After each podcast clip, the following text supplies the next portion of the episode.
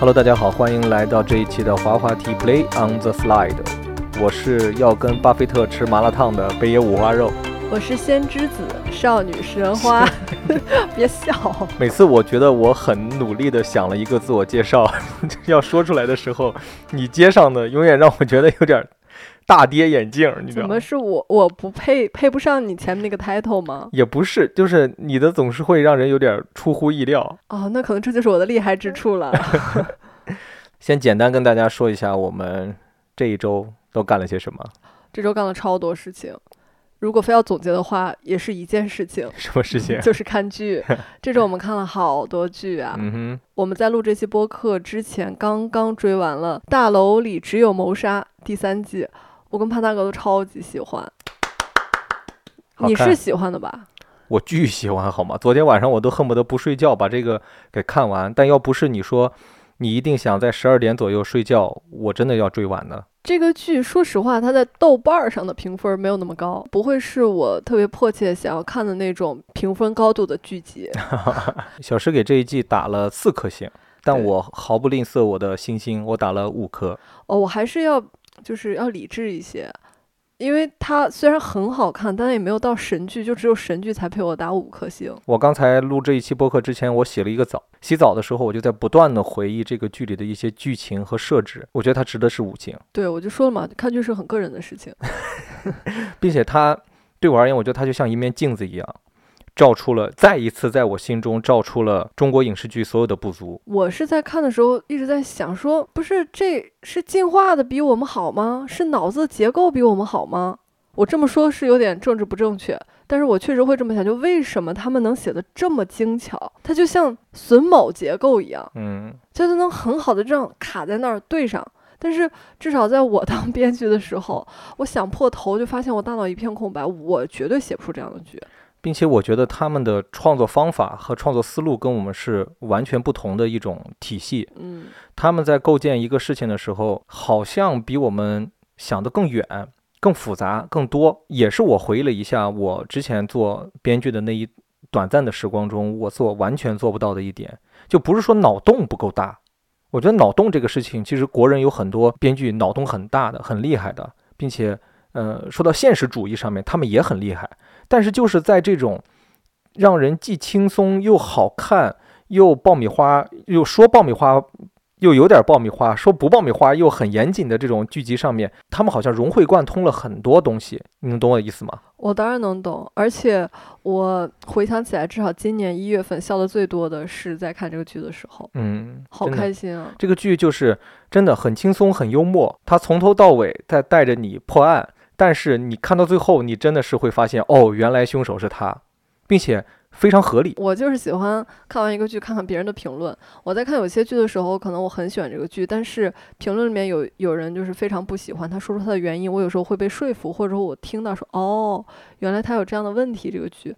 但是在看这部剧的时候，我对他的喜爱程度已经，我看到即便有打一星的人说出自己不喜欢的原因，或者是一些差评。我我完全屏蔽，就看到了，就是我心中毫无波澜，他就是无法动摇我对这部剧的喜爱。我同样，他们毫他们没有办法去撼动我，并且我脑子里边都想好了怎么去反驳他们。这更加证明了我对这部剧的喜爱。尤其是第三季还来了一个大演员，嗯，太大了，这个演员就是世界级，梅姨，对，梅丽尔·斯特里普。就是你非要 每一句话都看起来比我更厉害吗？没有更厉害，我只是稍微延伸一下。今天我在外面对你说一句什么样的总结，你记得吗？我不记得了。我说攀登，你在外面看起来很厉害，但你回到家，你就是我的手下败将，真的吗？你忘了吗？好像不太记得了。那你认不认同这句话？我认同，我拜倒在了你的石榴裙下。我觉得你只说石榴裙，有些对我不尊重。那方方面面吧。皮衣。马甲、拖鞋，我都拜倒了。然后这周我们还看了《解放》，不是《解放北北北什么西》？守护解放西。对，这个也是第四季了。嗯。然后前面也是我们都一步一步追下来的。对，我们都在之前都推荐过给大家。对，《解放西》是一个纪录片吧，算是。嗯。蛮有意思的。我觉得很神奇的在于这个纪录片吧，里面基本上除了。民警的脸能露出来之外，其他所有人的脸都是马赛克。就是你在看的很多时候，你是看不清这个人长什么样的。嗯可是即便如此，你还是愿意看下去，而且有时候会生气，有时候会落泪，有时候会跟着笑。我突然觉得它像旅行给我带来的意义有点像，哎，嗯，就是我只能看到我的生活，有有一些人的生活我是看不到的。但是通过这样的剧你看到了，对，就是说哦，与此同时，有人为情就是想要自杀，嗯，有人发生这样的不测，还有人就是喝多了会做那样的蠢事儿。你你们也知道，就是我不是一个晚上会出去的人，但是他让我看到了，哦，原来夜生活会发生这么多事情，嗯，我不出去也蛮蛮安全的。我觉得解放西对我而言，我喜欢他的点就是，我并不是在看民警怎么破案，我并不是在看民警怎么去调解这个事情，而是我在看这个城市长沙这个城市到了晚上，或者是当然也有白天了哈，就是在城市的各个角落里边，他们其实就是一个城市的缩影，就是整个中国的一个缩影。所有的国家、所有的城市在那个时间段都在发生着那样的事情，他把他们捕捉下来，呈现给了我们，就让人觉得很亲切。想了三秒钟，想出的是“亲切”两字。因为里边那种喝多了酒的那些行为，好像对我而言真的太亲切了，就像若干年前的我和我的一些朋友们一样。这一季《解放西》里面，你印象最深的一个案件是什么？是那个铁 T 打那个奶奶那个哦，那个我好生气啊！啊，这也是为什么他给我留下印象很深。他纯粹就是喝喝了通宵酒，嗯，然后呢，就是酒劲儿上来了，对，然后呢，他有一个想追求的女孩儿，我们是这么感受到的。其实就是喜欢，就是想在人家面前表现，然后酒精一上头，结果打老奶奶，哦，真的太生气了。并且他在派出所里的时候说：“我怎么可能干这样的事事情呢？我一绝对不可能干这样的事情，这不是我。你可以问问我的朋友，我我我我根本不是这样的人。我看到他们推着车，我都会去帮忙推一把。”我当时听完，我就我真的笑了。我说真的，我会相信就是他平时可他可能平时是会做出来这样事情的人，但是在我眼中，他在平时做出来的那样的事情也是在表演，可能是在表演给他身边的人去看。哦，就像这个同样的，只不过是酒精更加去刺激了他，他就干了那样的蠢事儿。打老奶奶的时候真的好凶，好可怕，嗯然后像一个凶神恶煞一样。对，并且他还用了一些网络上的话，对对对，什么类似于别想讹我。。对你不要想倚老卖老什么什么的，对对对就是类似于这样的话。然后他还说那个你现在去医院做检查，什么要是真的受伤了，不就赔钱吗？我有钱，是怎么怎么样？对，但其实他的家庭状况非常一般。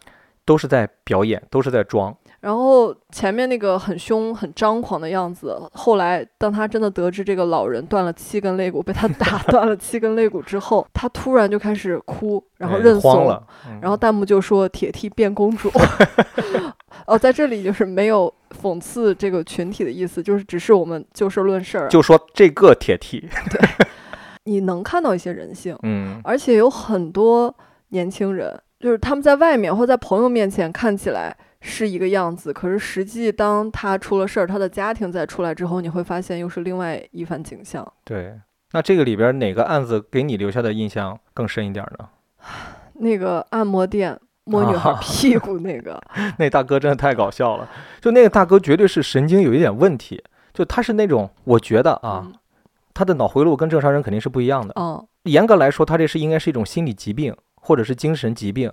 应该是，当下的科学上面也没有办法给他鉴定？你能说他什么呢？我觉得唯一的形容就是变态。呃，对吧 然后他在派出所里接受审讯的时候，整个人的那个过程又让你觉得极其的滑稽与可笑。对。然后在这儿我也想提醒网友们，我觉得你们应该不会这么做吧？就是随便去搜一个按摩店，然后那个按摩店可能。呃，二十九块钱给你洗个头，洗完头还要免费送你一个全身的精油 SPA，然后这个店呢 还在一个就是非常破旧的小的平房里面，嗯，然后甚至连门头都没有。全店只有一个人，一个老板兼按摩师。对，以及我特别想推荐这个给你们看的，就是有些东西，我觉得它是有普法的作用的，一定嗯有，而且它的这些真实的案例摆在那儿，你就你认真看完，你会觉得说，我坚决不要犯这样的错误。年轻人可以适当的喝点酒，但酒这个东西，如果控制不住，可能会让你犯一些让你追悔莫及的错误。里面还有一个老板因为喝酒当场去世呢，酒这个东西一定一定一定要控制。而且我还学到了一个那个法律的东西，嗯劝酒是犯法的，你们知道吗？对，这我之前不知道。我要是知道的话，我觉得早早七八年我就要用这个法律来保护潘大哥了。劝酒是犯法的，这个我再在这儿重申一下。应该有一些朋友是知道，但是我这个小白我真的不知道。我决定了，今年过年回你们家，嗯，我打印二百份儿。我发给你们家全家亲戚和你所有的哥们儿，劝酒是违法的。你就找那个行政管理条例里边和那个交规里边跟喝酒相关的那几条，把它给打印出来，红字儿。每次我们吃饭以前，你就发一发给大家。那会不会就从今以后，你们全家和你所有的朋友都不欢迎我去你们家过年？那倒也不会，也挺好的，我就可以回自己家了。这两个我们最近看过的东西吧，我觉得挺适合年轻人看的。《大楼谋杀案》那个剧呢，就。很轻松，但是呢，又有一点点烧脑，又很搞笑。解放西呢，有一定的普法作用，同时有一定的警示作用。嗯，我在看解放西的时候，我从来没有想到，原来人会犯那样的错误。很多人犯的错误是我意想不到的错误，甚至是你觉得你这辈子不会犯的错误。对。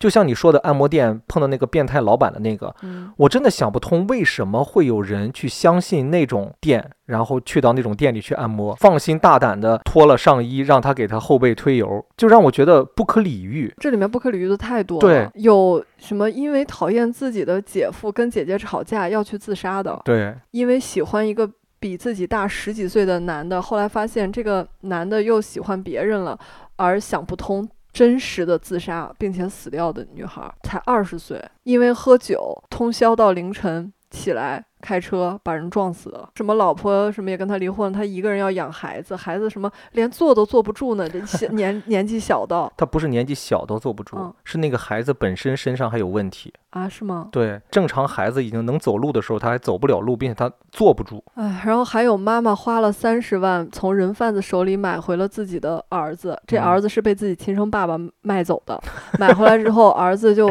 我觉得是心里有创伤，嗯，但是就一直在跟妈妈吵架，离家出走。小孩儿就是你真的能看到人生百态，因为就是这个互联网的算法让我们不太能再看到人生百态了，只能看到他判断你感兴趣的东西和演绎出来的一些生活。但是这个即便他是一个呃有导演，嗯，有后期的这么一个所谓的纪录片节目，可是案子是真的。所以你还是能看到一些东西哦。我们还看了一个，嗯，是我非常不喜欢的《涉过愤怒的海》啊。对，我们终于把《涉过愤怒的海》看了。我我我觉得还是骂两句吧。可以。但是在开骂之前，我想再度澄清一下，本播客内容纯纯是我们个人喜好和怎么就个人观点，很个人。就你生活里也有也会有你的观点嘛？你看到一个人，你喜欢不喜欢都是你的观点。就整个播客就是很纯粹我们俩的观点。所以你如果想杠。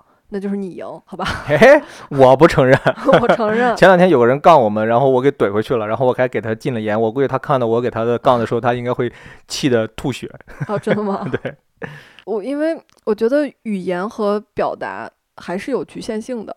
我我们即便觉得我们说的很清楚了，但是你接收到的讯号未必就是我心里真正想的那个东西，就是一定会产生误解。我又是一个面对误解会非常非常走心的人。我很讨厌误解，我就觉得我明明不是这么想的，或者攀登不是这么想的，为什么你要这么误解，然后以你的误解来骂我们？就这个是我生气的。有本事现实中出来斗一斗 啊！真实真刀真枪干一干，我检验一下我的拳击课。你现在这番话很像那个解放西里面那些犯罪的人，犯罪前头好猖狂，然后后来被逮起来之后，先是死不承认，没有啊，没有没有，呃，怎么可能呢？没有没有，我从来没有说过然后拿出来视频给我看的时候就追悔莫及。然后说哦，我忘了，是吗？说回《生活愤怒的海》，我太生气了。首先这个生气，他先不说剧情让我生气。或表演或什么处理让我生气，我就是看完这个片子搞得我心情很差。嗯，就这个点让我生气，就是我本来期待就是哪怕你是个烂片，我看完了我就啊骂两句就算了。他是看完之后让我心里内心深处有一些特别不舒服的感觉。多不舒服呢？怎么个不舒服法？我就是不开心了至少两个小时。但是你说为什么不开心，我不知道。但我就是看完这个，他让我觉得特别不开心。然后说实话，前面半个小时。我都还挺喜欢的，我还夸了呢。我说，哎，目前看到这儿为止，我觉得节奏啊什么各方面都不错，还挺吸引人的，想看下去。啊，后来我真的我就说浪费了黄渤和周迅，就我感觉看到一块儿就是这块儿啊，你们两个演员发挥你们的演员的爆发力，演技这段就是我们到时候拿奖的片段，你们给我把爆发力使出来，然后他们就在那怒吼咆哮，我就在那翻白眼儿。整个剧情我看到最后是让我觉得一头雾水的，我觉得莫名其妙。我觉得曹保平不太适合进入到城市，就他最适合的还是在。城乡结合部和农村，就是那种的悬疑和那种的破案的，或者是小城的那种感觉，我觉得还挺适合他的。就是进入到城市以后，这些文化完全脱离了他的掌控，包括他想走进年轻人所谓的二次元，在影片宣传期的那个最大的噱头，就是未满十八岁禁止观看，还是说请由成年人来陪同来观看？这个大可不必，我觉得尺度没那么大。我能明白他们想宣传这个东西的点，但是真的毫无意义。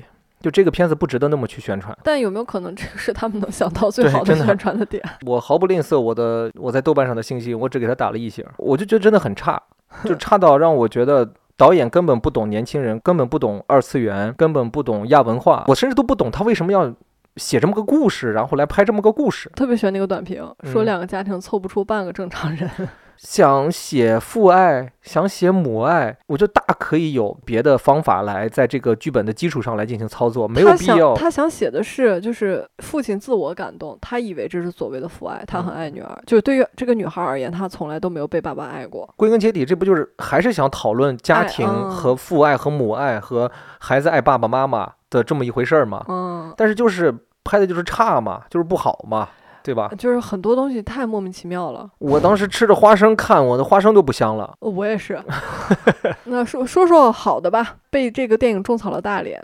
嗯，我觉得大连真的好美啊。我今年可能会想有去大连玩的冲动。周迅的衣服搭配的特好看，香奈儿和那个欧玛王啊，都超好看。那女孩长得挺好看的，嗯，就是这个电影的小的女主角，然后被拍的也很好看。没了。总而言之，我就觉得没必要去看。如果说真的是谁闲着没点什么事儿了，你就在家里边用电视，在不花钱的情况下随便看一看不不不，可能我们反向种草了，他们想看看。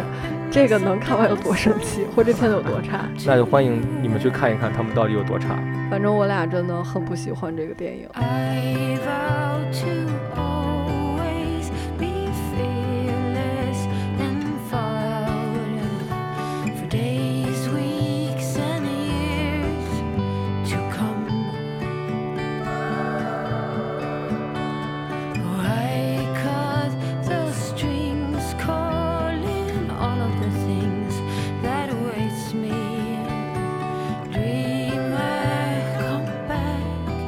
当然，这一周还有一件对我而言我觉得比较重要的事情，还是想分享一下，就是我这一周经历了一个大起大伏吧。我其实都有点担心你了，你知道吗？我前段时间特别的堕落，堕落到买了好多零食。这件事情我已经很久没干过了。我们突然有一天说去超市买个饭吃吧，好的，那就去了。去了之后我就停不下来了，我买了各种各样高热量的零食，什么威化、曲奇啊，对，买了一大盒曲奇。哇，就是在那几天的时候，我突然在想一件。事情我不想运动了，我想当个胖子，不知道为什么。他真的，他每天都跟我说：“你以后叫我什么小肥宝好吗？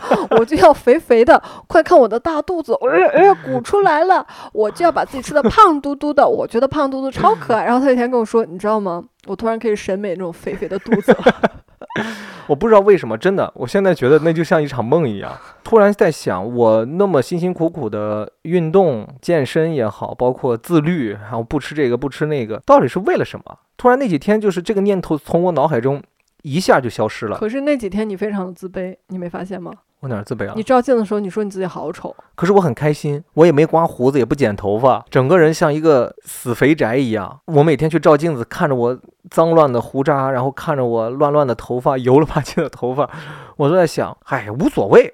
对我当时脑海中充斥的是这个词语，就是无所谓。他每天晚上我们在看这些剧和电影的时候，他都要喝几瓶啤酒。就是他那些垃圾的零食，嗑着瓜子儿，吃着花生，大半夜哦，这种高油高热的。我们在一起这么多年，我觉得你将近有至少六七年没干过这样的事儿了。是，就是这是在我们家不可能发生的事，而且我们两个是很不喜欢吃零食的。在此之前，我们家几乎没有零食。对，就是朋友来家里说有点什么吃的，我翻半天说有牛奶你喝吗？就这种情况，结果我真的大跌眼镜哎。我说好担心你，你们知道一周也就七天嘛，他的这七天就是真的经历了大起大落。大概肥了四天，然后从这两天开始每天蹬四十分钟的单车，然后今天晚上吃只吃了一盒沙拉，哦，我觉得太神奇了，一个人。突然又转变了，觉得这样不好，可能那是给自己放了四天的假，就给自己的身体啊彻底的放了四天的假，去给我的大脑皮层去放了四天的假，就是让他们去接受那些慵懒的高热高糖那些东西本身能够带来的一些快乐，让他们享受这么四天。你真的享受了，对吧？我说真的，那四天我真的蛮享受的你特开心。啊，就像一个 fucking loser 一样，每天油油腻腻的，然后吃的也多也油腻，吃的也高热高糖高碳水，喝饮料是开心的。然后从前天开始连主食都不吃了，然后前天突然就变了，不知道哦为什么。主食只吃一个红薯，一块红薯。今天也是，今天主食又吃了两张薄饼，晚上只吃了一份沙拉。我觉得哦，我的伴侣太有意思了，就是每天都给我带来一些与众不同的新鲜感。但是我这几天又找回了所谓的自律的快乐，真的，我觉得少吃我好开心哦。然后每天我要强制要求自己蹬单车，蹬多久，然后出好多汗，我觉得好开心啊！我也不知道为什么，可能是不是变态了？可以演受过愤怒的海了。人多多少少可能都会有那种分裂的时刻。对，我觉得很正常。坦白说，如果完全不在乎你是开心还是不开心的，我更喜欢看到的是你非常自律的样子。就即便我很懒散，但我特别喜欢看你自律的样子。我一推开这个门儿，看见你在单车上面就挥汗如雨，那个汗水噼里啪啦往下掉，我就好开心啊！自律我也开心，自甘堕落我也开心不，你。自甘堕落，我我看着不开心。我觉得不行，我得拯救你，我不想让你这样。反正这就是我们上一周的一些跌宕起伏的生活吧。就明明齐天在我们上周真的感觉干了很多事儿，而且我还做了很多工作，就是还穿插干了这么多事儿，好开心啊！真是丰满的一周呢。对，我们上周还干了一件事情。我们虽然现在没有记账的习惯了，但是我们到了某一年的某一些时刻，还习惯干一件事情，就是哎，你得算算账，看看到底还有多少钱。就非要在我特别开心的时候提伤心事儿嘛。然后我们就在进入到二零二四年之后，进行了第一次的对于二零二三年家庭经济的一个小复盘。我不想聊了，我嘉宾要走了，为什么 好伤心啊！这么脆弱吗？你要勇敢的去面对这些事情。不是，就那种农民伯伯忙活一年颗粒无收，你们懂吗？我们也不是颗粒无收啊，就收收了一颗粒，就是就坦白的说，我们去年呢干了一年活儿，发现哎没挣钱，还还稍微亏了一点儿，就存款数比二零二三年年初计算二零二二年的时候还少了。但是我又自认为我在二零二三年没怎么花钱。就很有意思。后来我们就大体回忆了一下，确实呢，这一年也出去玩了一些小地方，对吧？对，你也说的是小地方，我们连国门都没走出去。哎，我们去了一趟新疆，花一万多，哎，对，我就说嘛，我说去周边的几个国家，就是、可能也都够了。对，绝对够了。双十一我们其实花了还蛮多的。但他买了一些生活必需品啊。对你比如说我的手电筒，我今年一年没买过任何一个奢侈品，我觉得太棒了我。是你没有买奢侈品的包吗？但是你有买一件大衣，那个大衣打折了，打了打了五折，然后多少钱？我不能说，我不能说，这是我的隐私啊，这个隐私是不能说的。对，所以说就是在这次记完账之后，我们就在想，哎，钱都去哪儿了？然后决定聊这一期的原因就是说，我们要想一想，在未来我们怎么样能挣钱。二零二四年我们得想一些挣钱的计划，哪怕不是这一年，是一个长远的规划和畅想。呃，重点也不是规划，我们就是坐这儿，怎么说？这个前瞻一下，带大家，万一我们真的猜中了，我们村就一起致富，共同致富，对吧？所以说这一期的互动点应该蛮多的，我觉得大家可以畅所欲言，打开你们的脑洞。这一期没有什么深刻的主题，没有什么值得你在生活上面有什么反思的东西，但是这一期可能会让你觉得，让你发财。嗯，对，说不定哦，说不定就发财了。其实这一期跟我们之前有一期的吴卓派很像，我们跟戴伯伯还有阿汤视频畅想了一下，如果你有两千万，你会干什么？但是这一期的主题是如何有两千万。嗯，对，我觉得很很不像，就那个有了两千万干什么？就痴人说梦。嗯你得先有这两千万。对，所以就是建议这个收听顺序就是先听这一期。后来我想了一下，我脑海中的一些计划和觉得能挣钱的点，嗯，可能也有点痴人说梦。但没准儿有有听众实现了。当年 乔布斯说做苹果手机的时候，很多人也觉得他是痴人说梦。但是他做了，对呀、就你说完这期，你会去做吗？这些事情可能会牢牢地印在我的脑海中，时机一旦成熟，我就要去做。所以我们这期是要聊什么？聊聊怎么去挣钱。啊，这就是二零二四比较能挣钱的赛道和怎么说一个商业的趋势。我觉得你说这种专业不，专业？我在抖音上打开，随便一刷刷那些金融的，十个里边九个跟你聊赛道，咱不能这么去想。我就是咱们这一期就是点子，就是出点子，出点挣钱的点子。咱们这个就是像刘翔跨那个栏儿，嗯，咱都不能组成赛道，所以得叫点子。对，咱这就是挣钱的点子。那个怎么成道得靠你们自己。对，你们也可以想想，哎，还有什么能挣钱的点子？因为很多人都在说嘛，挣钱很难，好像没有挣钱的方法了。你说到这儿，我想先抛砖引玉两个新闻，行吗？嗯第一个新闻是我有，也是这周发生的事儿。我朦胧睡睡醒了之后，打开热搜，看到说有一个归国的留学生创业，在两个月内把这个呃什么销售额突破两个亿。他卖什么？他卖烧麦。我立刻去搜了一下烧麦，确实是一个新店，嗯，但是销量都非常的高。然后我就一个个去看评论，我想说为什么一个烧麦会这么抢手？因为我本人很不爱吃烧麦，嗯不是内蒙那种烧麦，是南方的烧麦，就是用一张面皮儿裹着大米。我想说，这不是碳水炸弹吗？在我们家怎么会出现呢？我点开看，哎呀，吞口水了，因为我看到那个我真的很想吃。他说他用的所有的原料都是特别好的，然后那些评论里面都是有孩子的妈妈或者家里有老人的。孩子上学，妈妈们就是又没有时间，但又希望能快速的给孩子做一个早饭，又希望这个早饭是营养的。我们在外面吃的很多烧麦里面，那个肉可能是一个小肉末，但是它那边可能是一个大肉块儿，还有嗯大肉丸儿，对大大肉块儿和大鸭蛋黄，就这种。其实就是面皮儿包狮子头。就是说能让你看到这真材实料，说嗯啊吃两个就顶饱这种感觉。嗯那些妈妈好开心啊，就是太喜欢这个了，就是回购了很多次，孩子吃也特别开心，然后特别方便。我想说，我从来没有想过这个东西。我觉得，即便你现在进入这个赛道，你只要做的好吃，做的方便，做的真材实还料，赛道呢？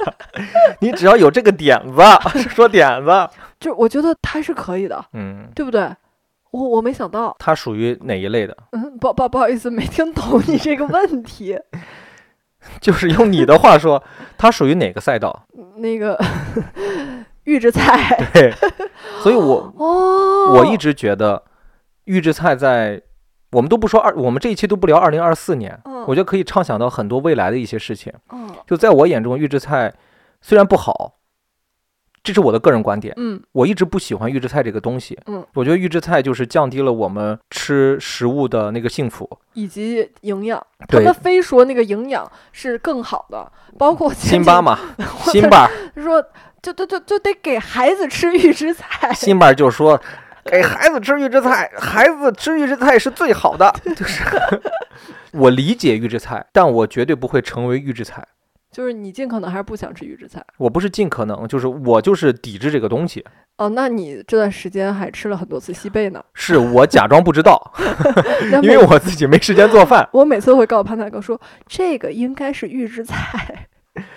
预制菜绝对在未来这几年，当然是啊，我们今天所说的所有的绝对都是个人的观点啊，就是我们两个白痴坐在这儿做白日梦的啊，就是你们信了，你们自己去观察哈，跟我们没有关系。就预制菜这个东西，在未来是有很大的市场的，嗯因为我们这一代人不会做饭的是大多数，嗯，就是不喜欢做饭的也是大多数，并且有很多人都会在脑海中植入一个概念，就是年轻人。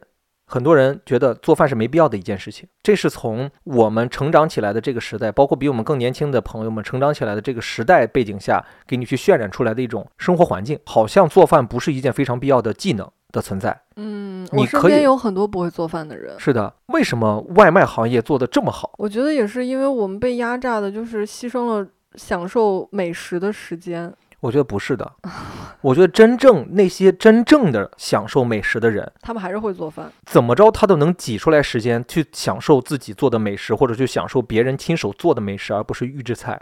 而我们这种呢，就是正常的生活着，我们都不能叫享受美食，我们就是吃饭。但是在当下这个社会里边，吃饭被解构了，它被解构成为一个可以用尽可能短的时间节约时间成本，同时吃到某一些可口的饭菜的一种一种生活形式。我突然想到了一个画面，嗯就是我们经常忙到没有时间自己做饭，然后我们点一些外卖。吃的时候呢，我从来不会赞赏赞美他说好吃或难吃，甚至我也不会多加评价。我们就会去看一个剧，把注意力转移到那个剧身上。但是当我们好不容易腾出时间出去认真的吃一顿或者自己做一顿的时候，你还记不记得我都会说一句话？我说今天这顿饭提醒我觉得活着真好，但平时吃饭的时候不会提醒我这件事儿。嗯，懂了，就你你看好预制菜，呃，我看好预制菜这个事儿能挣钱，嗯，嗯但是缺不缺德？哎，倒也没什么缺德的了。就我其实回想了一下，我们从小到大吃过很多预制菜，嗯，肯德基、麦当劳不都是预制菜吗？对，对只不过他们会再加工一下嘛，你那不。冻薯饼，你最爱吃的薯饼，那都是冷冻的，再给你复炸一下。我小时候我妈不会做饭，我爸只要出差不在家，我妈要么带我出去下馆，但最长的是给我下水饺，嗯，水饺也是预制菜、啊，并且是那种什么某某码头，嗯，对，对对妈妈亲手包的味道。对，那那那叫什么手抓饼？嗯，你去呃粤式餐厅吃的奶黄包、小金猪包，这都是预制菜。他们没有时间给你现在现场去包这个东西，去做这个东西的。包括你喜欢吃那个什么凤爪嗯，哦，我现在觉得那个广式茶点里面 百分之九十九都是预制菜，哎有可能，其实我们不知道而已，只不过是可能就是他进货的那家的口味做的格外好，真的。然后你就习惯了吃那个，你就会相信它是好吃的。我的一个判断哈，嗯，但烤鸭肯定不是预制菜，但它也可以进那种基本上烤过、处理过的鸭子，它再复烤一下，对，这也叫预制菜。可能全聚德它的背后就有一条烤鸭的产业链。全聚德批发给它的次级批发商，很多人会去进全聚德的半成品烤鸭，哦，然后在地方他们的烤鸭店里边只需要几分钟的一个复烤，并且还不会烤过。因为这个东西都是会经过他们的一个研发的的计算。作为他们的烤鸭，哎，烤出来跟全聚德的味道一样，那你是不是挺好？但是我们现在在北京都不吃全聚德了。我们都得看着那鸭子扒了毛进那个炉子才行。哦，我从来没吃过全聚德。嗯，预制菜是一个挣钱的赛道，那你准备进入这个道吗？我在股市上有关注它，但是我还没有买，因为我被套牢了。对我套着呢，所以我不可能去买那些。但是我知道这个产业是一个将来肯定有发展的。如果哈，我是说如果现在给你一笔钱，这笔钱必须花在制作预制菜上，你会做什么口味的？就是什么菜系的？你觉得是铁定能赚钱？像我刚刚说那个烧麦似的。嗯，我可能会想做的就还是会像有点偏自热锅那种感觉的。哦我完全不想吃。你爱想吃不想吃，但是你知道有多少人吃过这个东西吗可？是自热锅就是已经有非常成熟的品牌了呀。对，我就说类似于自热锅这种的东西，但是我还没想好要做成一个别的什么。其实自热锅我说白了，它就是一个方便版的冒菜嘛，哦，对吧？因为火锅你没有办法移动的去涮，它提嗯前给你弄好以后，只需要用下面那个东西一加热，它热了。那不就变成了自热锅嘛？我想要的不是像那种烧麦一样，你必须得在家里边儿打开它，用微波炉或者什么就能加热的。我想带着它，你能在路上走。那如果在这个上面你想干一些什么？就是哎，我今天其实最早的一个构想，我不是这样的，我是想从衣食住行玩儿这么一个角度上面去畅想。但是不好意思，我打破了你的那个。你想的太踏实了，你要更飞一点儿。你想一想，你现在就是一家美食机构的董事长，现在你们要研发一个新的产品，一定要挣钱的，你想做什么？巧克力味儿的屎，我一定要把它研发出来。喝屎味儿的巧克力，逼每一个人做选择。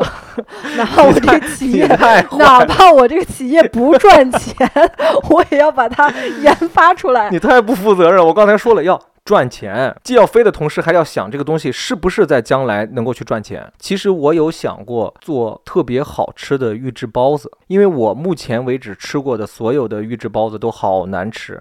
都是那种软塌塌、黏糊糊的对面，，然后馅儿又不好吃。不是我们在现实生活中吃的那种真正的包子的口感。是，如果我是一个老板，我绝对会投入大量的钱和精力去做研究，是研究这个面怎么回事，因为这个馅儿保鲜很好做，嗯，对吧？现在很多人都能做到这个事情，但是如何让这个面在一个速冻和再次加热又展开的过程中，它的口感是好的？但是假设现在你得知了有一家厂子做出来了，嗯，可是它就是把那个馅儿和那个包子的面皮儿是分开装的，你需要收到之后自己把它包上，你吃不吃？我不吃，我我又要吃完整的包子，我为什么要自己去包这个东西呢？多了一些体验感啊。可能过了五十年之后，这个世界上没有人包包子了，大家想要找回儿时的记忆，你必须要买这种预制菜，就是馅儿和皮儿分开的，里面还会给你一小包面粉，然后让你这样撒上，知道吗？里边会不会再送我个篦子？回头再送我个锅，我自己蒸包子得了呗。就这个成本有点超了，我们工厂是不会做的。我觉得在这个赛道你可能很难赚钱，我必须要直说了。你还不如我有噱头呢，我可能不赚钱，但是但是我一定能闯出一片名声来。赚钱可真难，真难没剩多少啊。人们表面友好，背后却一刀一刀。说真的，《甄嬛传》都没有那么绕。赚钱可真难的，真难了，妈妈妈妈，一年马上到头，好像只能够零花，身体快要干垮，我还得被人吐槽，只能嘴上抱怨一句：打工人命苦啊。我想要做那个预制的那个煲仔饭，有吗？预制煲仔饭，但我觉得这个市场好像细分不太好啊。预制烤串呢？预制烤串儿说不定行，但已经有了。是吗？其实咱们去超市买那种，他给你穿好，料也弄好，你回家只需要加热，它也是一种预制菜。嗯，也算。但是我想的，你每次一说这种的，你说什么预制烤串儿，我脑海里边想的都是烤好的，但是到了你手里边，你可能只需要用微波炉一打，哎，出来两分钟，就像是你刚烤好的烤串儿一样。就是我觉得技术难关在食物上面好像变得更难突破。我建议你还是去玩那个分手厨房吧，那个就是你把他们材料一放一叮儿，它们就烤好了。我觉得食物上面的技术难关可能比较难，可能不太适合我们两个人。我们想点别的吧。哦，但我想再插一嘴，这也是为什么我们去很多非一线城市旅行的时候，我会觉得幸福感特别高，嗯因为那些好吃的小店都是人亲手做的，嗯，甚至我们在南京吃那家馄饨店，你就亲眼看着他们和馅儿，然后包馄饨，你吃到嘴里觉得真的好好吃啊。在北京很难，那种小店儿，因为城市的规划什么的越来越少了，你能找到的都是那些连锁，连锁就是预制菜。其实包括我们去一些好的酒店吃早餐，我其实挺想吃他们的包子的，但是他们那个包子一吃啊，就跟七幺幺的那个酱肉包没有什么区别。你只要看那包子下面自带一张正方形的小纸，它就是预制菜。就那个包子如果形状规规整整，那就是机器给你包的。对，但是我又不想吃那种，所以那个烧麦，他们就说他们所有的烧麦都是人手工包的。那他们工厂里边包烧麦的人很多哎，他也放了一张照片，就是站了一帮大妈。对在那包烧麦。嗯，然后说为了让你吃到更好吃的口感，说机器嗯包出来的不好吃。你看它就是有一些不同嘛。他做的最好的点，其实并不是在于他用了多好的料，而用了多好的东西，就是他掌握到了人的痛点，在预制菜方面的这个痛点，然后他营销的好，我又要吃预制菜，我又想吃好的预制菜。有人味儿的。对他那个东西就好像是打破了预制菜的这个标签儿似的。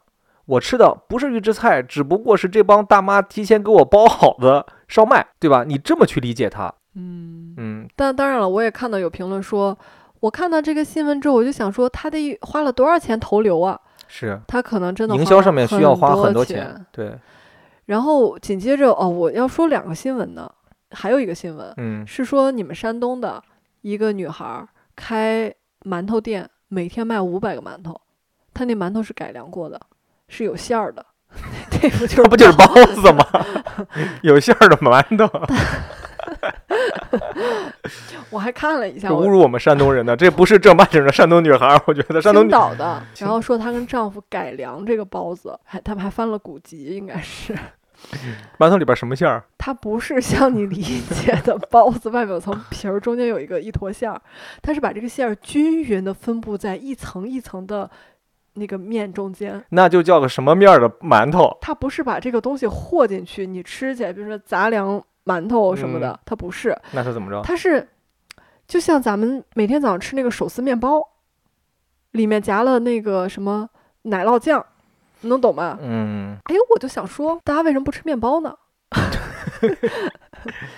就他们说不定做的味道挺好的。对，嗯，是有创新。其实这新闻想告诉你，就是说，你看，你即便开一个馒头店，你有了自己的特点和创新，你也可以赚很多钱。鼓励我们年轻人创业的呗，对，就不要嫌脏，也不要嫌累。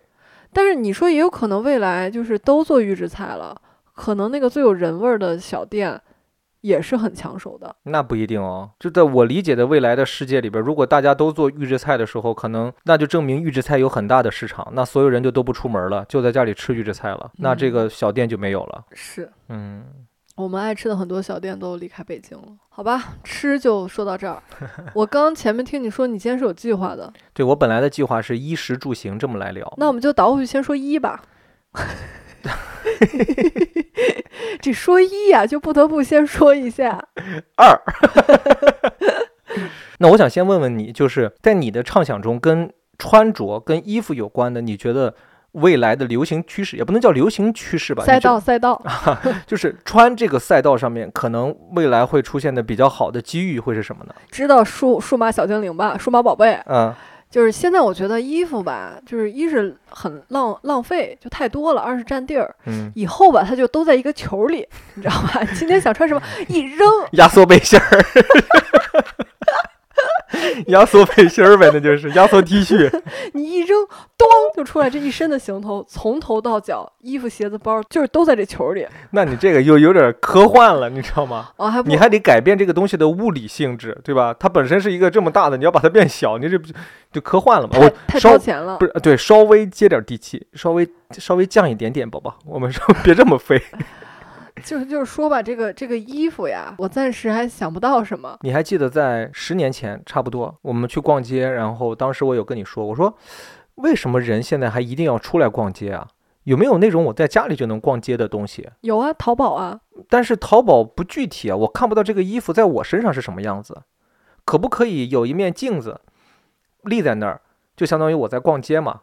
然后我所有想试的衣服，我只需要选择，然后呢就直接投在那个镜子上。它根据我的身体，类似于三维建的模或者是怎么样的，我直接一照那个镜子的时候，那个衣服就能很好的贴合在我的身上。你现在得物可以这样穿篮球鞋，所以我觉得你就没有必要买那么多篮球鞋了。你就每次想穿的时候，你就拍自己的脚，你脚上不就有鞋吗？不我穿篮球鞋是为了去打篮球啊，这是关键啊！怎么说呢？这叫个智能 AI 试衣镜。那我甚至觉得这个东西发展起来，很多姐妹就不用买爱马仕了，你试一下，然后你自拍，那镜子上不你不就背着的吗？对吧？你就都有了。对于只需要自拍的姐妹们，肯定就不需要买了嘛。但是还需要出去正常还要见人的那些人，对吧？那我觉得这个科技改变了网红产业，嗯，有可能，会有更多的对镜自拍，嗯，所以我们现在又带起来那个镜子的销量了。大家可以关注一下镜子这个赛道。我想的是那个镜子为什么要这样？当然，我也想了很多，就是它需要收集大量的数据，比如说，这就要求每一家服装厂商，可能刚开始可能大家都不会愿意接受这个东西，但是后来慢慢的接受越来越多，他们提供数据，他们要提供这个衣服的数据，使它能够很好的三维化，能够投到那个镜子里边去。哦，我听懂了，但是本投资人不是很感兴趣，智能 AI 试衣镜你不是很感兴趣，这个赛退道你货退货。了，买回来试了一下，退货了。商店你去买你是干什么？去照镜子。哦，我是去试它舒不舒服。那这是第二重要的一件事情。我那个先解决了第一点，你穿上之后要去照照镜子，看合不合身儿，看看你适不适合，这是我解决的第一点。那我就觉得你解决的东西不太多。嗯，那第二点关于舒不舒服这个，可能我真的没有办法去解决。看来这个智能 AI 穿衣镜儿这个点子这不行。我已经预感到了，你做这个先扎到一笔钱，有人就有投资人就说，哎，这点子不错。给你笔钱，后来把这个钱烧完了，你啊们这个也就破产了。最后手里砸了一堆镜子，然后员工要遣散收，连给员工的遣散费都没了，怎么办？只能拿镜子来抵了，是的，这好像好多创业公司的路啊。我还想了第二个事情，我觉得在衣服上面可能能干的一件事情，我觉得有一些男孩可能会蛮喜欢的。我管这个东西叫调色盘，调哪儿啊？衣服的颜色。为什么男孩儿喜欢呢？就是我想的这个东西是我们能够自己掌握纯色衣服的颜色。可你可能买来了是一件黑色的 T 恤，按个钮变白的了。那些按钮你这就你看又超现实了，对不对？按钮怎么就能变白的？它是一种类似于小瓶的滴液，跟精油瓶那样，我就知道滴上是不是就变白了？就是你把它泡在水里边儿，滴上它，晃一晃，过个一个小时，再拿起来的时候，它就变成白色的 T 恤了。当你再再想要别的颜色的时候，你就这么就选择那个颜色去滴，是不是就是你可以先买一件白的，然后你滴点儿，先滴点儿黄色的。这样就不牛逼了。哦，牛逼的就是我黑的，我直接变成黄的，对不对？哦，红的直接变成蓝的，好像也也也没太打动我呢。我不想穿这个衣服哎，这个创业点子也不行啊。我觉得我不太想穿。穿这件事情上面的，呃，下一个能够提升的其实是材质。我个人觉得材质这个上面的创新还应该是蛮厉害的。我前两天有看一篇文章，讲的是是浙江什么地方来着？就那个地方，就你知道江南那些城市很多都是这一个城市专门做那一个事情，那个城市专门做那一个事情。嗯有一个城市就是专门做类似于户外产品的代工厂，就是户外的衣服的。哦，因为他们有那种类似于防水的那种编织，嗯他们有这种的工艺在，然后呢，整个整个城市就都做这个。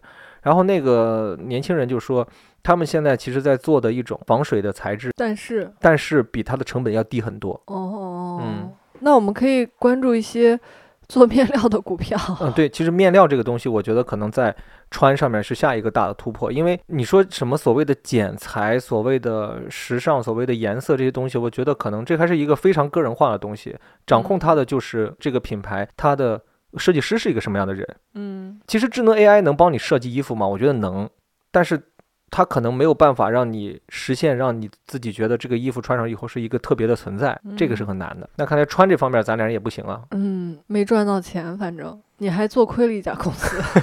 我小时候会想，如果说我穿的球鞋能不进水就好了，但是等我大了以后，我发现哦，这个世界上已经有那种、防水材质。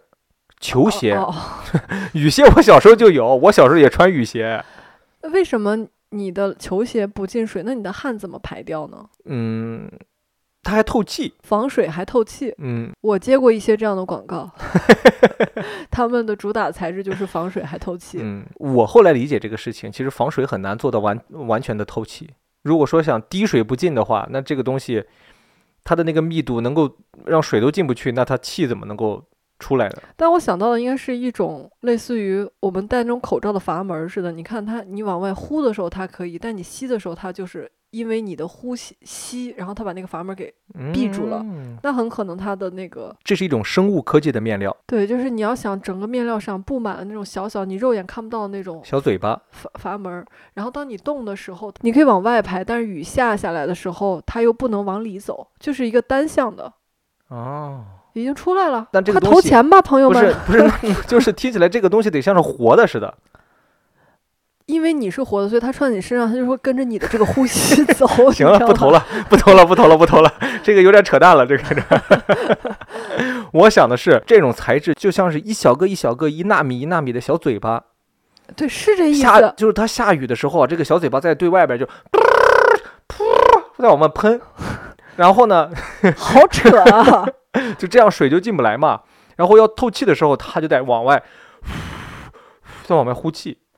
但我觉得应该有一些比较大胆的那个，就是服装公司会用用你这个当宣传噱头。我突然说到这个，就想到那个黑泰克刚出来的时候，嗯，就是现在我觉得很多品牌，你说那个面料那个思路是对的，嗯。很多品牌现在竞争，尤其是冬天的衣服，或者说呃户外的衣服，他们都在打的一个战争就是这个面料。今年接到了很多 合作跟服装有关的，他们会说，就是冬天让你穿的越来越轻薄，但嗯是越来越暖和。嗯嗯，所谓的就是很多羽绒服它都会用到一个所谓的黑科技，锁住你的温度，锁温、是的。控温，然后什么发热，嗯然后它既不会让你特别热，又不会在冷的时候让你冷，但是同时你又不会觉得穿的很臃肿。所谓的科技结合在结合进去，可能是嗯未来的一个路。科技面料，对，嗯，是的，我觉得科技面料这个，我大家也可以关注一下。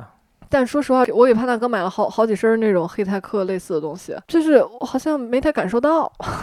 哎，我前段时间还看了那个，就新疆那边的那个我们的边防战士，现在嗯。他们都穿那种加热的靴子，嗯，就靴子里边带着就可以充电，充完电之后就跟一个充电宝，然后但是呢嗯。就会加热一样，可以每次释放热量可以差不多有一个小时。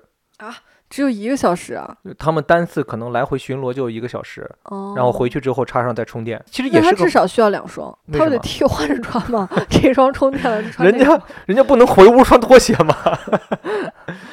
我现在觉得可能这种当下科技能实现的一些像这种的技术哈，是可以去考虑做一做的。我还看过那种的呢，现在淘宝上就有卖的，可以加热的衣服，哦，充上电有个开关一弄，就像是一个自热的暖宝宝似的。但我觉得有点 low。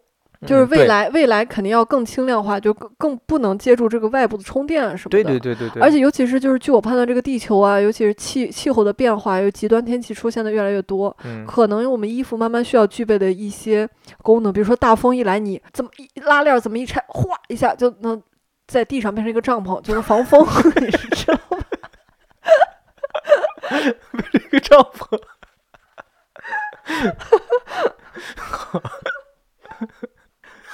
我以为一拉拉链能变成个什么呢？变成个帐篷。然后还有那种台台风天，你知道吧？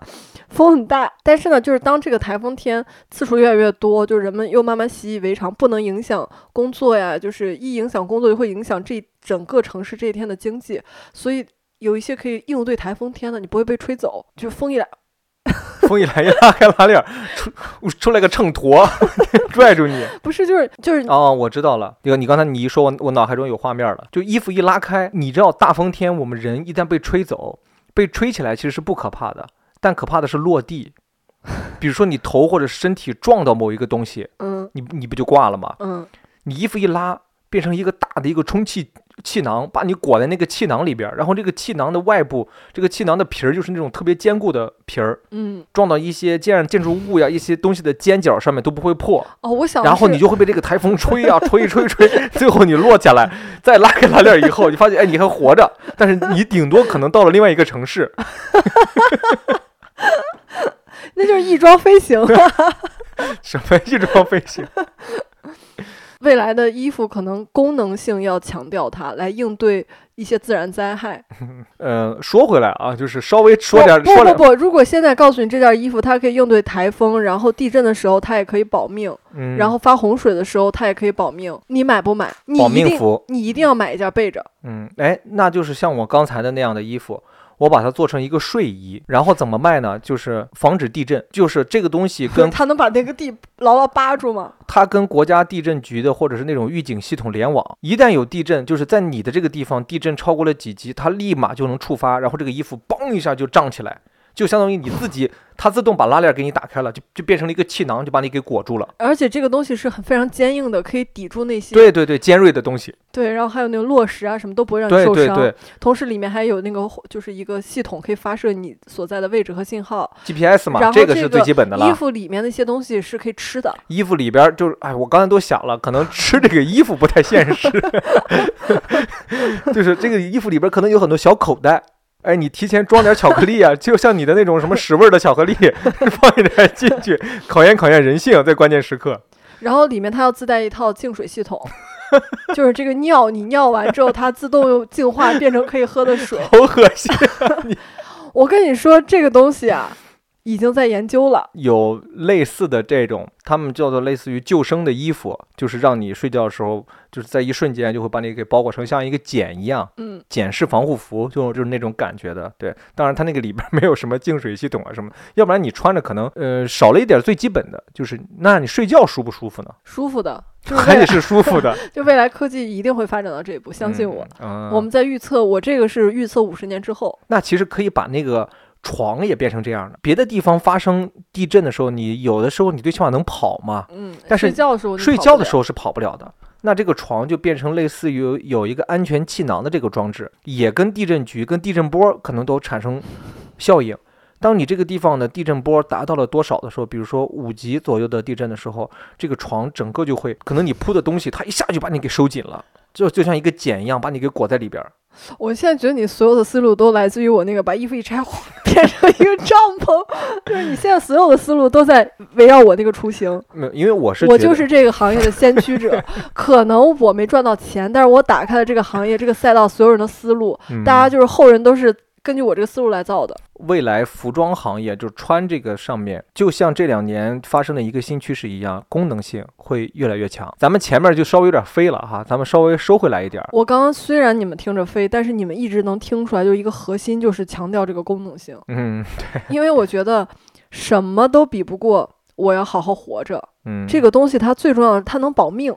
你看古人就开始设计什么金缕玉衣，不就是锁子甲那种对，就是为啊了保护自己。嗯，所以这个的思路跟那个是一样的，只不过我们借用了科技的力量，这辈子必须得买一件的衣服，绝对就是他在危急时刻绝对能救你。十三亿人人手一件啊。嗯，咱们这个定价，来先想定价。想什么定价？我觉得你卖太便宜了，人家不相信你这功能吧？其实这个东西就像我买的那个呃防撞的那个帽子似的。然后你刚提到了床，我嗯觉得我们就可以顺势说到你这个衣食住行的嗯住上。嗯，不是，但是我现在又觉得你这个。你这个排的这个顺序有点太局限了。嗯我什么时候能说我对 AI 的预测呢？我 说了嘛，衣食住行之后 衣食住行 AI，啊，可以。我首先我觉得啊，就是我不是唱衰我们的房市啊，不是什么房市楼市啊，你不多说一句，我我刚听着这觉得没什么问题啊。我还是觉得未来这三五年不是购置房产的好时候。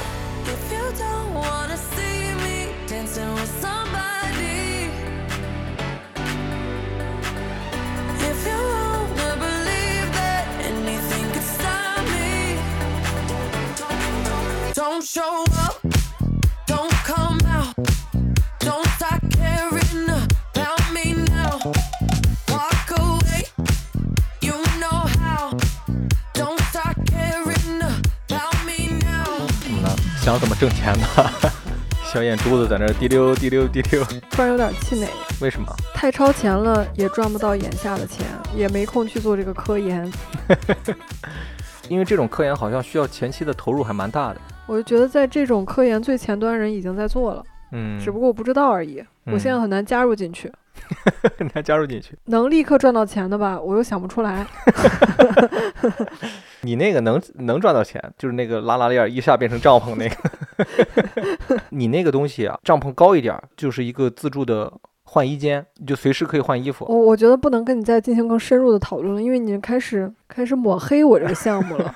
我刚才想了很多，就这嗯个东西，它还得防紫外线，还不能特别热。还在想这个事儿呢，对，净水系统，我想了半天，我觉得这主意不错，就是自己怎么喝自己的尿，是这么意思吗？也可能是汗液呀，我觉得我们这种无聊的畅想，可能帮不了大家什么。对也帮不了我们自己什么，这是关键。我们可以通过这些东西关注到一些股票吧，哎，说回到股票这个事儿吧，稍微聊两句哈。我觉得至少股市在我看来，绝对不是我发财的地方。至少在我了解下来，我们的国内的这个股市需要整改的这个内容，应该还有很多。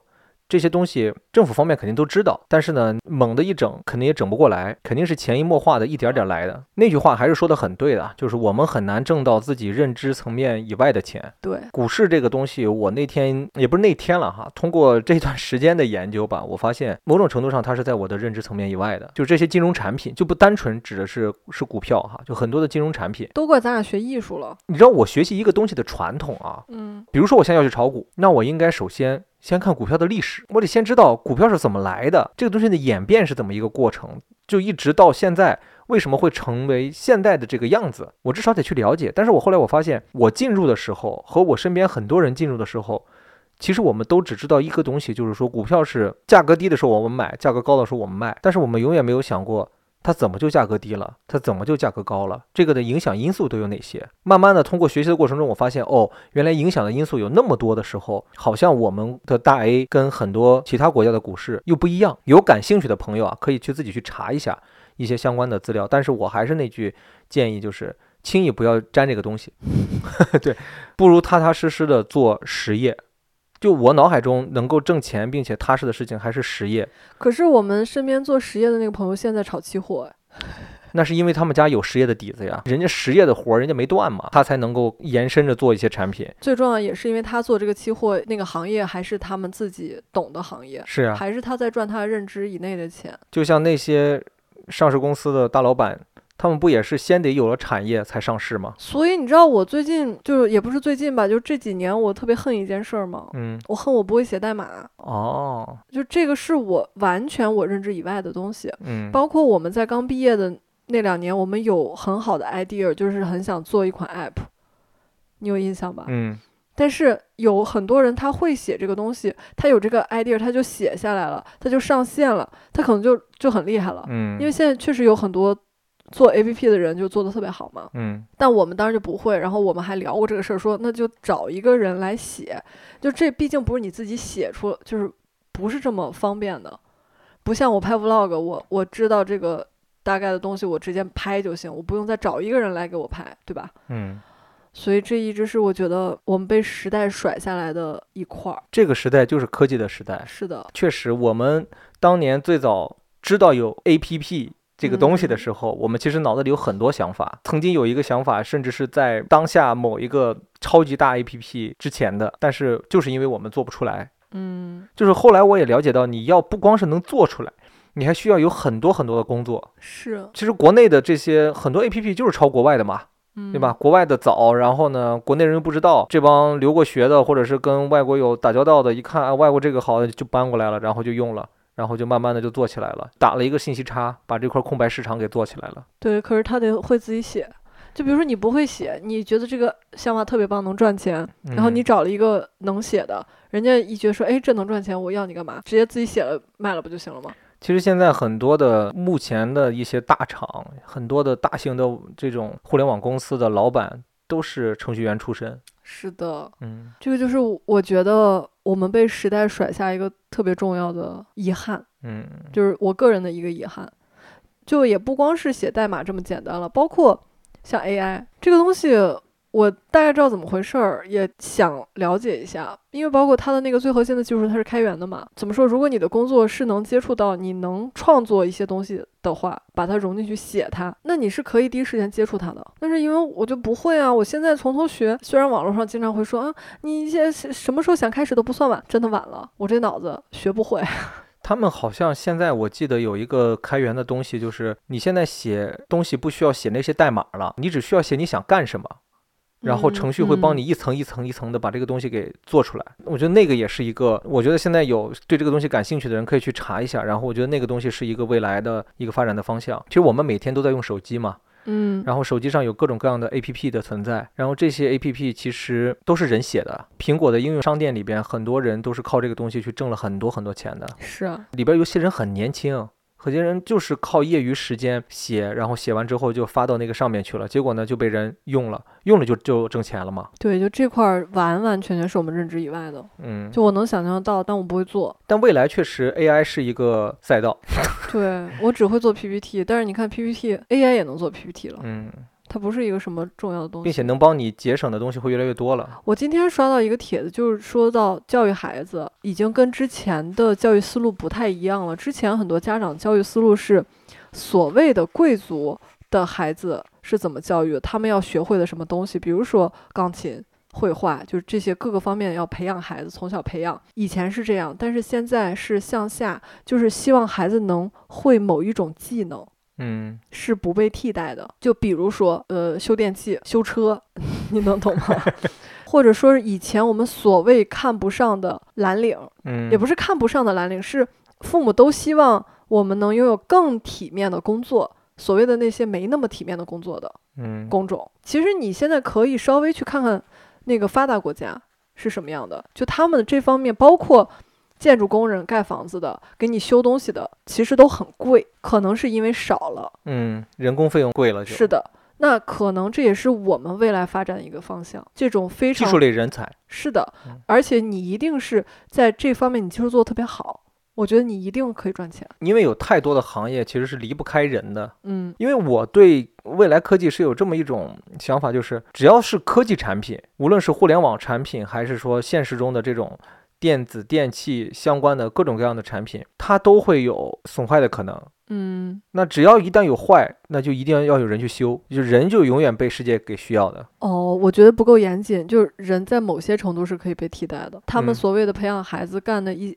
可能有一些事情是不能被替代的工种吧。你先给我举个例子让我听一下，举什么例子啊？哪个是不可能被替替代的工种？但是有很多东西我也没有那么了解。园艺给人修花园儿，对，这就是为什么爱马仕的人把资产留给自己的那个园丁，因为并不是说修整齐就好了，是要有创作的。而且是要有审美的。但是 AI 也是可以学到审美的。但如果有一天 AI 能够自己思考了，那其实就相当于是半个人了嘛。反正我就是今天刷到这个帖子，我觉得哦，好像有点道理。嗯，因为我们这一代已经其实意识到了，你嗯会某一样技术，至少是饿不死的。就哪怕你能包的一手特别好吃的包子，也就是累一点儿，只会一种绝技，嗯，你就饿不死在这个世界上。你把它做到更好，你可能就能过得非常舒服。包饺子包得好，你就是馅儿老满。但是呢，如果培养孩子的方向是某种随大溜，只是让他成为泛泛之辈，那可能慢慢会不是被那么需要的人才。编程课都是小朋友在学，但我觉得这个东西可能已经像我们当年学英语那种感觉一样，就它很普及了。等这一代完全长大之后，这已经不是一个你很独特的技能了，啊你，就需要一些别人没那么多人去做的技能，至少这个我现在还没想到。就是不可被替代的技能。对，集思广益一下吧。如果大家有想到的，可以说一下。我刚刚就随便看这桌子，就如果你能酿得一手好酒，我觉得这跟桌子有什么关系？就是这 桌上缺一杯酒吗？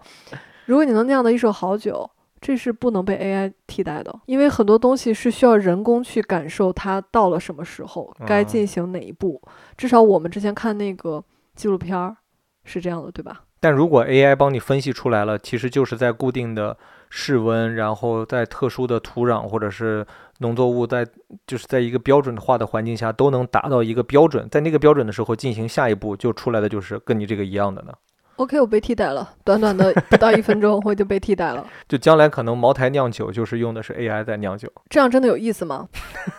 那些让 AI 发展这么快的人，你们自己反思一下，这样还有意思吗？但就是说到 AI，我想到一个东西，就是咱们买的车嘛，咱买车的那个公司，它不是做飞行器嘛？嗯，可能他们真的飞行器，它是他们未来最大的一块产业。是的，好像已经有地方在部署低空飞行的这个事情了。咱们其实有一天还认真、特别认真讨论了很久。对，这就是行上面的这个事儿，哦，我觉得一定会吧。因为地面的饱和会越来越大。当饱和到一定程度的时候，然后飞行器就会去出现。当飞行器开始降低你的时间成本和空间成本的时候，那这个东西必定会慢慢慢慢的会取代汽车，并且当它的技术更成熟、安全更好，跟马斯克的那个地下管道也很像。就当城市都变成这种轨道化和管道化、飞行器化之后，我从 A 地想去 B 地的时候，我只需要输入一个地方，然后这个飞行器或者这个管道汽车就到了我的家门口。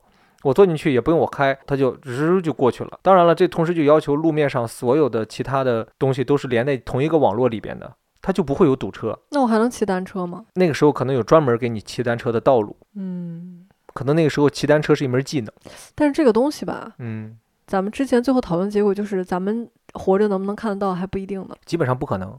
所以咱们投资它，这个就算咱们现在投资了，等它有收益，咱们已经在土里了。对，人家汽车公司还不愿意呢，对，对吧？那些大企业还想，我凭什么要跟你连在同一个网络里边去？是的。那我就没有我自己的特点了嘛。OK，所以这块儿咱不投资先，嗯，就看好但不投资。但是飞行器这个，谁抢到头部，谁可能就能吃到第一波红利。当低空飞行这个牌照被打开，嗯，国家认可它，并且通过了各种各样的测试，什么安全测试，对吧？然后什么有一些的标准出台之后，那这第一波的公司绝对是能吃到甜头的。我们现在想到的，人家已经都做出来了。不是我刚才想说的是，我们现在想到的第一点就是，我们觉得这个产业好，那我们现在能干什么？买它的股票。为啥呢？因为咱做不了，是的，因为咱没有那么多的研发成本在，咱没有那么多钱去开那么一家公司，咱也没有那个技术。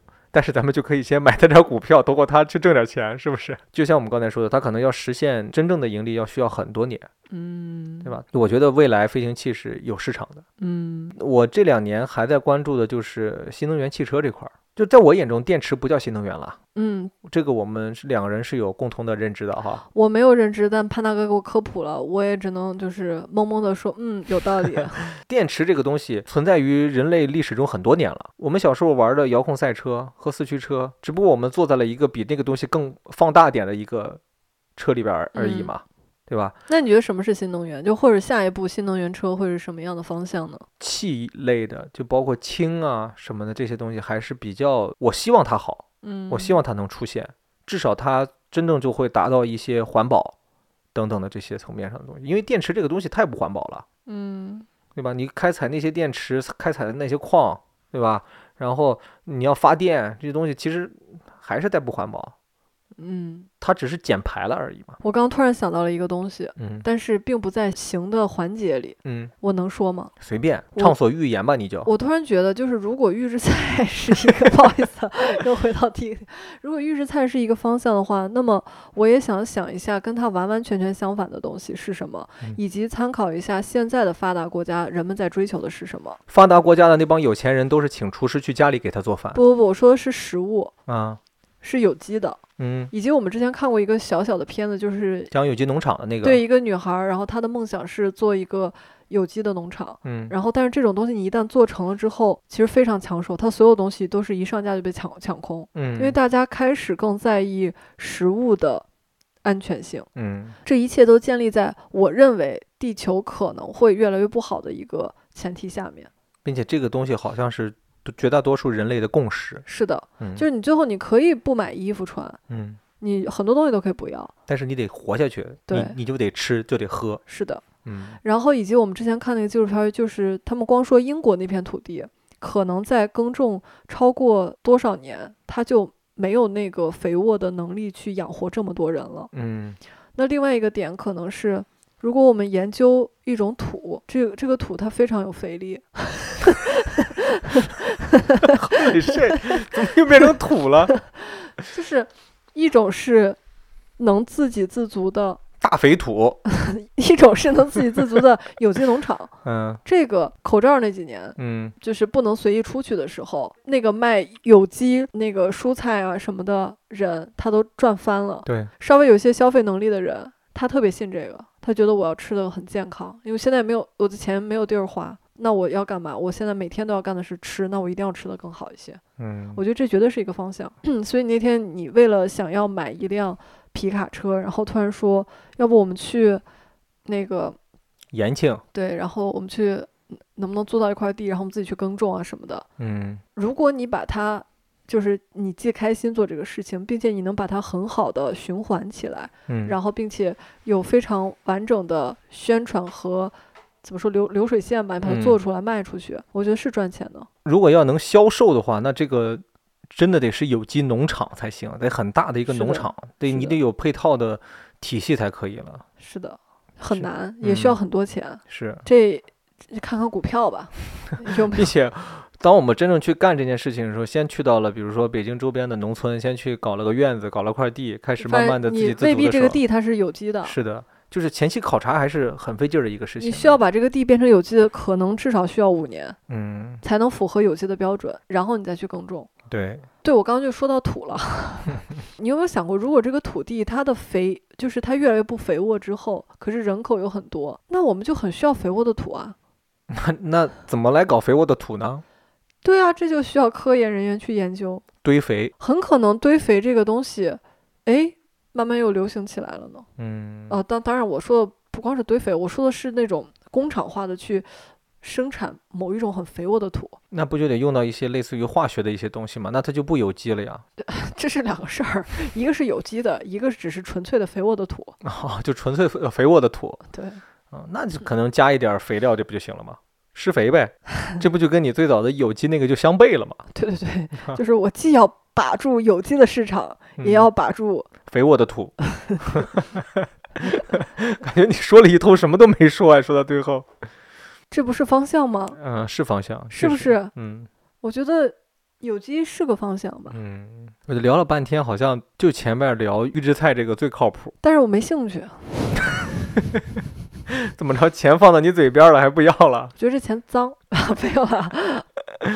后来我在想，别的一些领域，真的，你让我们现在坐下来跨行业、跨领域去想，还能做点什么，真的好难啊。嗯，玩具怎么样？哦，我今天有想一个东西，我觉得大家可以稍微的关注一下，也是从你妈妈那天给我们提醒我想到的，考心理咨询师那个证儿。但是我觉得要有针对性的，嗯，是考儿童心理学。哦，确实就是，我觉得在未来，当然我不是在说嗯孩子们的不好哈，我只是通过通过我的一些观察和我了解到的是，我觉得未来儿童心理咨询师或者是儿童心理矫正师这个行业可能有市场，儿童心理矫正师这是你刚发明的一个职业吧？就是咨询和矫正是两码事儿嘛。嗯确实好像现在一些小朋友出现心理问题的越来越多了，嗯，包括我们之前跟有一个老师去聊，嗯那个老师就说，他带的这年轻的一届的学生里边儿，一个班四十多个人，有二十多个人是，就将近一半儿的人是有心理问题的。而且甚至在这一半儿里面的另外一半儿是呃一半儿里面的一半儿是有比较严重的问题的。就是他们都是去过医院，就是有过诊断的这种情况，所以我觉得，当然这是一个社会不好的现象。单从就业这个事情上面，好像儿童心理咨询这个事情，如果说你能找到切入点，找到入口，说不定是一件比较能够挣到钱的事儿。或者你可以发明一种快乐药丸儿，就是兴奋剂呗，给小孩吃兴奋剂，呸呸呸呸，怎么坚对呀决不可以？你这不瞎说的吗？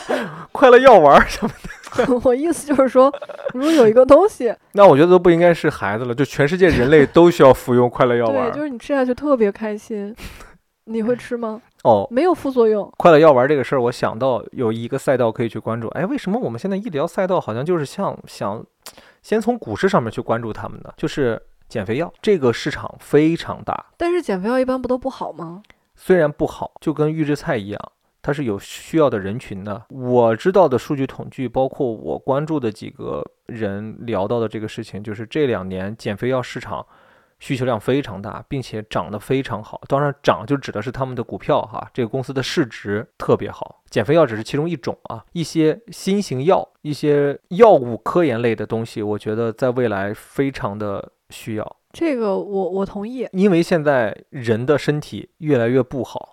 甚至如果你能发明一个治愈癌症的药，我觉得你就赚翻了。你这又开始飞了，就不要治愈癌症，就是一些新型药，比如说同样治拉肚子，有现在一些有一些药了，但是你的这个新型药会比之前治拉肚子药的效果更好，并且伤害更低。就是药类啊，我就说制药公司在未来都是还是能非常非常挣钱的行业，就是制药这种企业。灵感来自于我刚说的快乐药丸吧？，对，灵感来自于你的快乐药丸，但是你的快乐药丸有点特别的不接地气了，这个 可能这名字误导了你，但嗯我的初衷是好的。啊我希望就大家可以吃一个东西，这个东西对身体没有任何副作用，可以你立刻变得开心起来。嗯。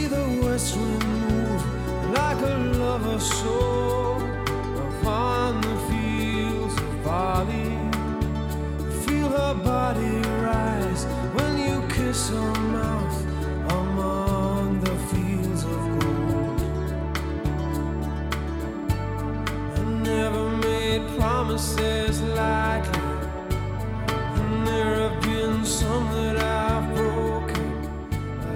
如果是你生活在二三线城市，你可以看看一线城市在流行什么，你的城市还没有的东西，那它一定会成为未来几年的趋势。嗯，就包括我昨天吧在看的那个文章，就是讲中产阶级和有一些稍微有点钱的人为什么要跑到三亚去买房子这个东西。其实你会发现，这就是洛杉矶、美国的西部沿海、西海岸那些地方气候舒适的地方发达的原因。我不好意思，我没去过，我没太有发言权。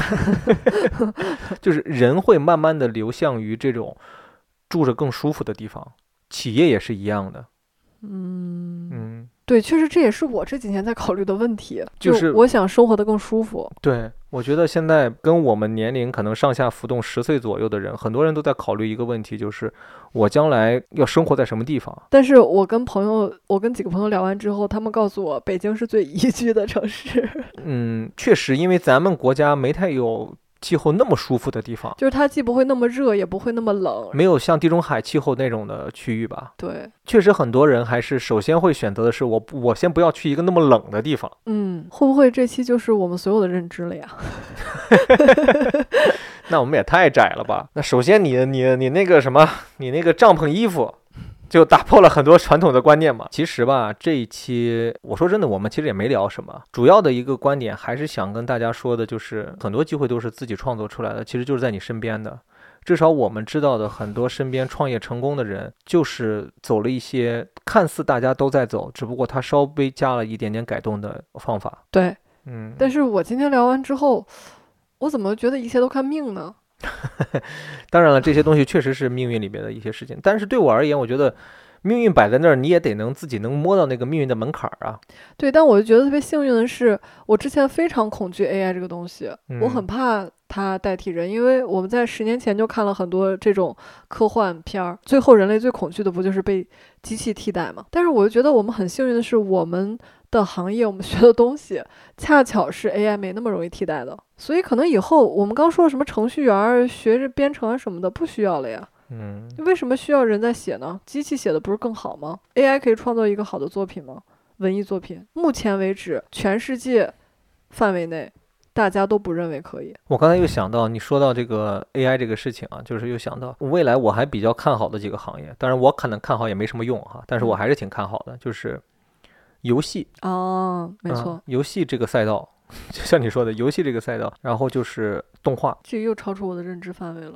我们在下一代人，他们受这种动漫，特别是国漫的这种影响还是蛮大的。嗯嗯，比如说你是绘画相关专业的，或者怎么样的，你可能可以考虑一下往。如果说你还在求职，将来你就业的方向可以考虑一下这些相关的。或者你可以做高端 coser 的服装，那种廉价的太多了，你一嗯搜一大把。可是制作精良的、非常能还原出灵魂的没有，或者是跟这个动漫相关的一切的副产品，像前几年很火的那种手办，对吧哎，对，手办火过去之后，那下一个风口是什么？潮流玩具，再下潮一流玩具也火过去了，然后再 下一个，下一个，肯定还有。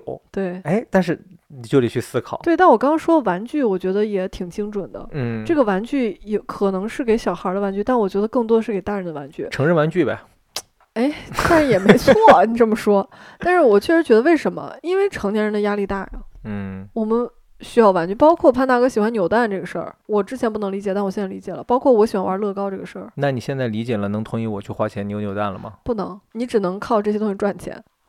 所以朋友们，理解并不重要，重重要的是你得从这上面想到能挣钱的点子。很多扭蛋都是我直接从淘宝上买的，嗯，我就我当年怎么就没想过做扭蛋代购呢？你没想过多，你知道还有盒马代购吗？买盒马，不是那个 买个盒马犯法。那个超市，哦哦哦，就是有的城市没有盒马。拼妞才给我科科普，不是有的城市没有，就是你不不用再买这个一年的会员了，你啊想买什么，你直接下单告诉他，嗯，他帮你买了，两嗯个小时之内就送到你家了。同城的盒马，对，同城的盒马代购。是的，这样价格又实惠，同时你又不用买会员。那你包括像最早的代购，对吧？然后那个人不就是赚了盒马的积分儿？那这个人挣什么钱呢？跑腿儿费。我之前也很好奇，嗯，包括那些代购，我之前在想他们赚怎么赚钱。差价。这个人是，当然是皮妮儿跟我说的，我没有亲眼见到。所以说，呃，最终解释权归皮妮儿。就这个人同时还在九折还是八折收盒马的储储值卡，哦，应该是有的公司可能会年终发这个东西。逢年过节就发一发。嗯嗯，那这个折扣再加上那个折扣叠加在一起的话，他不就赚钱了吗？就是你也买到了实惠，他也赚到了钱，同时你不用再买那个年卡。就像那个山姆也有代购啊，啊，山姆有代购，我知道。这样你就不用买山姆的那个卡了呀，嗯，对不？对？宜家也有代购，对啊，你就不用去了嘛。对，嗯，这种的跟我们刚才想的是不一样的。我们嗯这个这种的是要依附在一个别的公司或者是别的企业上面的，然后再去进行的一个去挣钱的一个门道儿。但我们刚才畅想的都是一个独立的行业，也不是什么什么叫什么，也不是独立的行业，是在某一个行业里边出现了一个独立的一个东西，一一家独角兽公司，有这个公司，啊，独角兽公司。就是这类公司叫独角兽。什么叫有这个公司啊？我们确实经常会被一些东西限制住，比如说电脑啊、手机啊发展起来的时候，我们没有第一时间想说可以做手机壳儿，嗯可以做电脑配件，嗯我们可以做充电器，就这些东西我们都没想到。嗯，包括朋友之前朋友送我了一根儿非常漂亮的、非常长的充电线，我之前想不到我要买它。潘大哥想买，我还质疑他为什么要买这这么个东西。后来我们才去那个店一看，人家卖上万条。这其实也是一个年轻人符合现在年轻人的一种心理，就是我要更特别。嗯在一个物质非常非常丰丰富的年代，追求什么？追求就是特别。嗯，所有东西你能买到，我也能买到，我们都是一样的。我想要变得不一样，可能变得不一样也是一种商机。你怎么能让它方方面面不变得不一样？我相信现在这个年代的纹身店可能赚的钱比往上二十年、三十年要赚的更多，因为那会儿我觉得纹身的人没有那么普遍，但现在你看那些年轻人，好家伙，都有好多纹身啊。并且他们说纹身店一到打折的时候生意特别好，纹身纹身店为什么打折呢？新手活动嘛，新手给你画，双练手男女练手。说不定双十一的时候买一个图案还送一个图案呢。你是纹身贴纸吧？不是，就是纹身店。你现在打开你那个点评软件，你看一下是不是还有团购？嗯，商机方方面面都有。就是要自己去琢磨，然后去想它到底可不可行。是的，但是说实话，我再说回手机壳，我们在用诺基亚、摩托罗拉的时候，没想过要套手机壳，嗯，它不普遍，是顶多是可以贴那个给手机贴个像贴个皮肤似的，贴个贴纸，你对懂吗？整个包上它。后来怎么就突然人开始用手机壳了变成？平板的了呀？哦很多人怕摔啊。玻璃面板。是的，嗯就立刻嗅到这个商机。你要想，我们上大学的时候，手机壳还不是一个普遍的东西，嗯，但是在我们大学毕业的时候，手机壳已经变成一个非常非常普遍的东西了。你要说你之前能前瞻到这个吗？你也前瞻不到，走一步看一步吧。是最后落到了我的人生哲理上，走一步看一步。哎，聊了这么多，不知道有没有给大家带来一些好的思路吧？我觉得没有。如果真有了，你们就是怎么通知我们呢？就打赏我们。就之后通过这个行业赚了钱的时候，哎，你比如说那天小石说的那个易拉拉链儿变成一个 帐篷那个衣服，我跟几个哥们儿做出来了，卖的还不错，或者是有会金融方面稍微就是厉害的姐们儿。突然听到，哎，潘大哥说了那个赛道的那个能挣点钱，哎，刚好我有关注相关的，哎，我一去一看，果然这个赛道还不错，他搞了一点儿，然后挣了钱，那怎么着？可以直接冠名我们的播客。帐篷一滑滑梯。我们这期其实，在录之前就商量好了，这就是一个胡逼聊的。扯淡，对就是跟大家扯扯淡，对，就是还是希望能够给大家传递一种比较积极的生活态度，对，就不要总想着钱越来越少怎么办，就像我们似的，就是哎呀没钱了怎么办呀？哎呀工作不好找怎么办？事在人为，有些东西。嗯，前段时间小石不是说嘛，说现在因为有一些行业没有了，包括怎么着，现在年轻人找工作越来越难。但其实你要知道这么去想，随着科技的发展，很多新兴的行业也出来了。对，你就像你聊到 AI 的时候，一个 AI 企业，这是后边有多少的工程师啊？嗯，其实不是说行业变少了，而是行业变新了，我们没跟上。这不是更扎心吗？所以看到自己没钱还要扎心。所以要提高自己嘛，还是要打开眼界，唉还是想着怎么样能够蹭蹭这个时代的红利，怎么样能够做一些让大家都喜欢的事情。OK，就是谢谢潘大哥刚刚这番拔高，我们这期滑滑梯就到这儿了。对，祝大家都发财吧，嗯，这是我们最好的祝福，发财、健康、快乐。也是听到这儿的一个彩蛋。嗯，我觉得听到这儿的话，这些美好的祝愿都会实现。好吧，那我们这一期的滑滑梯 Play on the Slide 就到这里喽。有钱的听众老爷捧个钱场，点个赞赏；没钱的帮我们点个小心心，评论一下，转发一下。我是不知道还能不能跟巴菲特一起吃麻辣烫的北野五花肉。我是谁来着？你是什么先知 什哦么？我先知子、知子仙什么的？我是我是仙之子，少女神花，依然对未来充满了期待。你是你是要做帐篷衣的少女食人花，我是金龟子的接班人，仙之子。金龟子的接班人银龟子。那我们这期就到这里喽，我们下期再见，拜拜拜。If you're happy and you know it, clap your hands. If you're happy and you know it, clap your hands. If you're happy and you know it, then your face will surely show it. If you're happy and you know it, clap your hands. If you're happy and you know it, stamp your feet.